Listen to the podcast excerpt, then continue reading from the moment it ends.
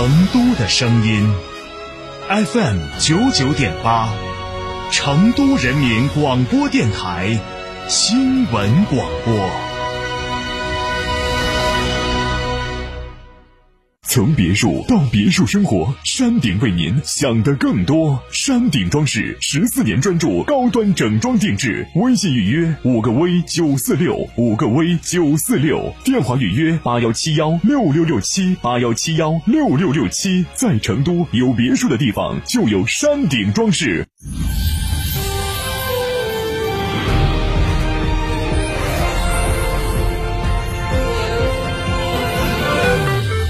这里是成都广播电视台。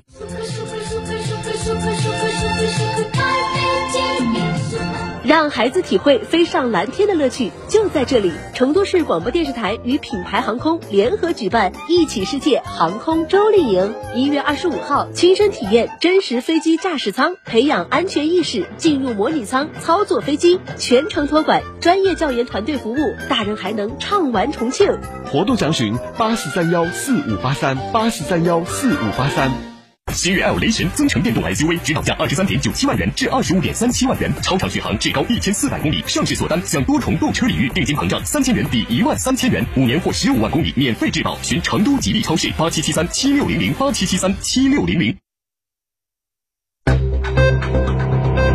九九八快讯。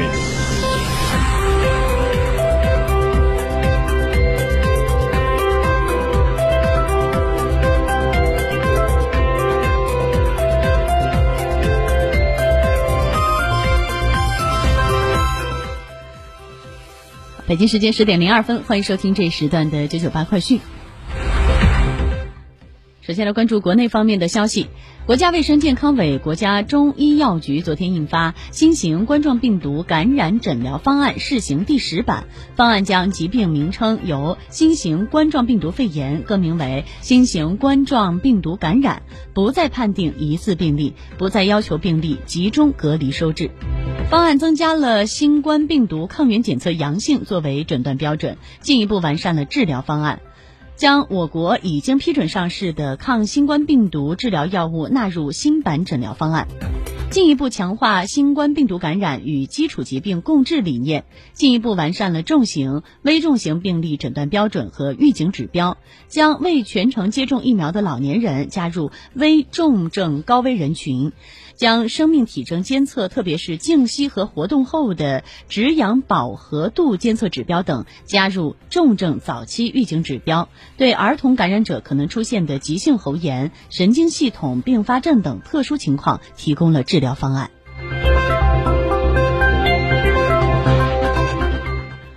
六号，二零二三年春运进入开启前的最后一天倒计时。记者从中国国家铁路集团有限公司了解到，为迎接七号即将启动的春运大考，铁路部门精心准备，更好统筹疫情防控和春运组织，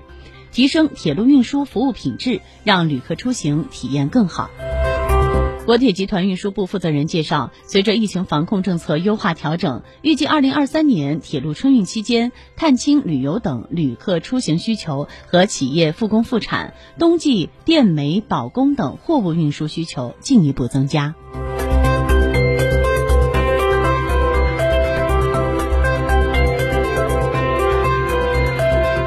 再来关注国际方面的新闻。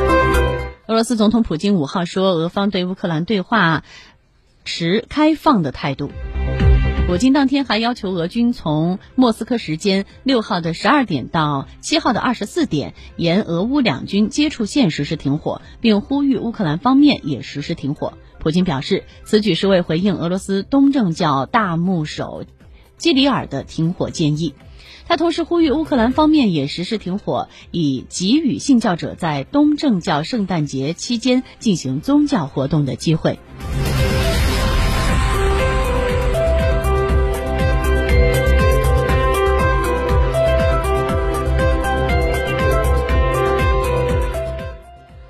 乌克兰总统泽连斯基五号表示，俄方想利用东正教圣诞节做掩护，来阻止乌军在顿巴斯方向推进。俄方的做法意在获得喘息之机，以便恢复俄军活力。泽连斯基说，只有俄罗斯撤军或俄军被乌军驱逐出乌克兰领土，俄乌冲突才会结束。塔斯社六号援引顿涅茨克方面消息说，乌军在俄方宣布的临时停火时间开始后，对顿涅茨克进行了多次炮击。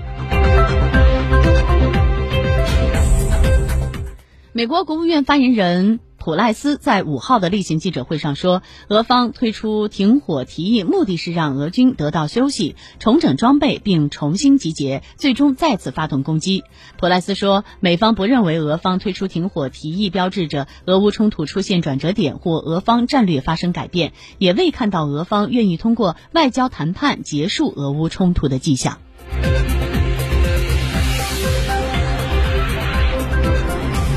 普京六号与俄罗斯，普京六号与土耳其总统埃尔多安通过电话讨论了乌克兰的局势、两国能源合作等问题。普京强调，西方国家为乌克兰提供武器装备和情报，破坏了乌克兰的局势。鉴于土耳其愿意作为调解方推动乌克兰危机政治解决，俄方重申对俄乌双方认真对话持开放态度，但前提是乌克兰应遵守新的领土现实。好，以上就是这一时段的九九八快讯，由刘洋编辑播报，感谢收听，我们下一时段再会。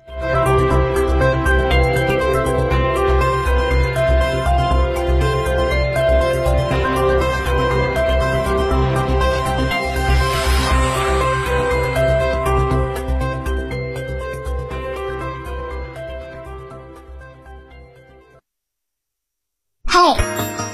你是孩子，你曾经是孩子。不重要，今天你是家长，你是父母，你还没当过父母，没关系，我们都是子女。超级家长会，一堂父母的公开课，现在现在开播。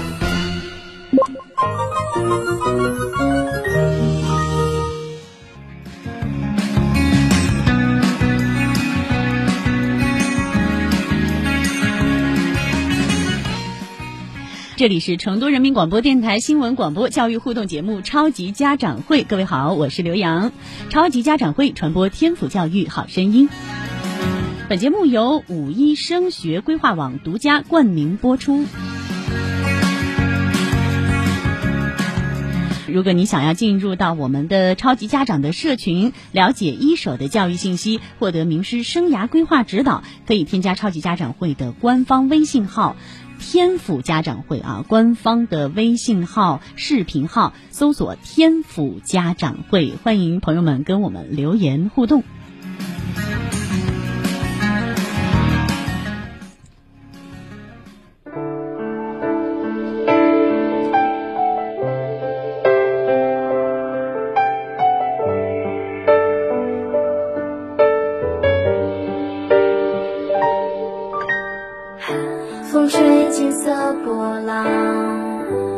随阵阵飘香。年把一颗希望，埋进一方土壤，看你笑脸多阳光。水稻作为我国重要的粮食作物，是民之根本，一粒。